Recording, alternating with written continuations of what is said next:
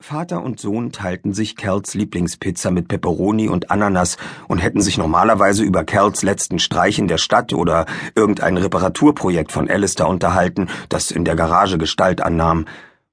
Doch Alistair schwieg, und Kerl fiel nichts ein. Er vermisste seine Freunde Aaron und Tamara, doch darüber konnte er mit seinem Vater nicht reden, weil sie Teil der magischen Welt waren, die Alistair nicht ausstehen konnte. Kerl stand auf. Darf ich mit Mordo raus?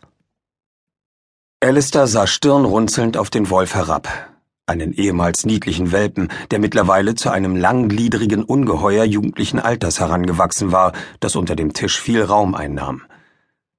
Der Wolf sah Kerls Vater mit seinen chaosbesessenen Augen an. Die Zunge hing ihm aus dem Mund, und er winselte leise.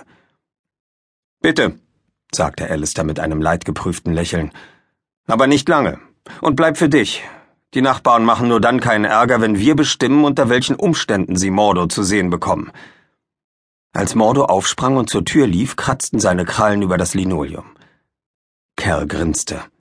Er wusste, dass die Tatsache, dass ein chaosbesessenes Tier ihn verehrte, ihm viele Punkte auf dem Konto des Kriegstreibers einbrachte, doch er bereute es keineswegs, ihn bei sich zu haben. Selbstverständlich war das wahrscheinlich genau das Problem, wenn man zu den Bösen gehörte.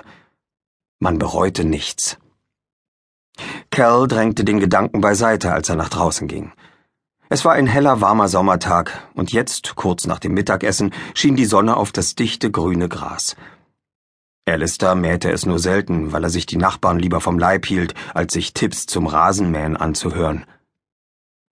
Kerl machte sich einen Spaß daraus, Mordo einen Stock zuzuwerfen, den der Wolf ihm mit wedelndem Schwanz und glänzenden Augen zurückbrachte. Wenn er es gekonnt hätte, wäre Kerl gern neben Mordo hergelaufen, doch mit seinem verletzten Bein konnte er sich nur langsam bewegen. Er hatte das Gefühl, dass Mordo das verstand und deshalb nie richtig weit fortlief. Nach dem Stöckchenwerfen überquerten sie die Straße. Im angrenzenden Park verschwand Mordo im Gebüsch, und Cal suchte in seinen Taschen nach entsprechenden Plastiktüten. Da Bösewichte sicher nicht hinter ihren Hunden aufräumten, brachte jedes Gassigehen Punkte in der guten Spalte. Cal? Überrascht drehte er sich um und staunte noch mehr, als er sah, wer ihn angesprochen hatte. Kylie Miles hatte ihre blonden Haare mit zwei Einhornspangen nach hinten frisiert und hielt eine pinkfarbene Leine in der Hand. Am anderen Ende befand sich eine Art kleine weiße Perücke, die offenbar ein Hund sein sollte. Du, äh, sagte Cal, du weißt, wie ich heiße? Irgendwie haben wir uns lange nicht gesehen, antwortete Kylie und beachtete seine Verwirrung nicht weiter. Sie senkte die Stimme. Hast du's geschafft? An der Ballettschule? Cal zögerte.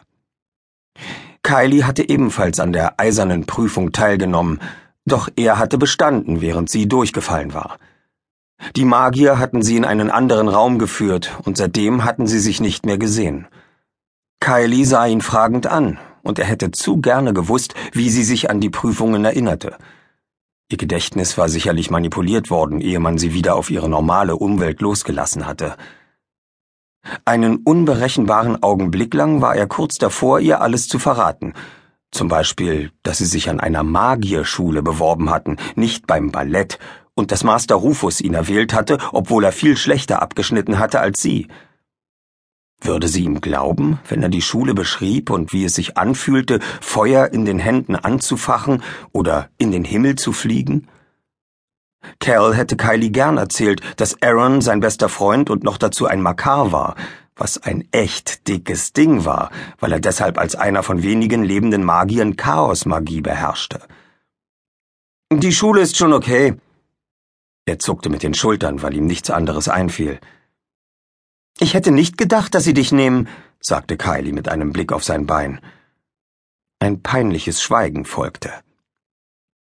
In Cal stieg Wut auf, und er erinnerte sich genau an das Gefühl an seiner früheren Schule, wo ihm auch niemand sportliche Erfolge zugetraut hatte.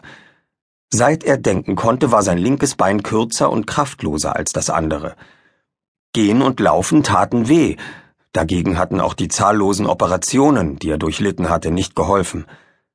Sein Vater hatte stets behauptet, er sei so auf die Welt gekommen. Doch Master Joseph hatte ihm eine andere Geschichte erzählt.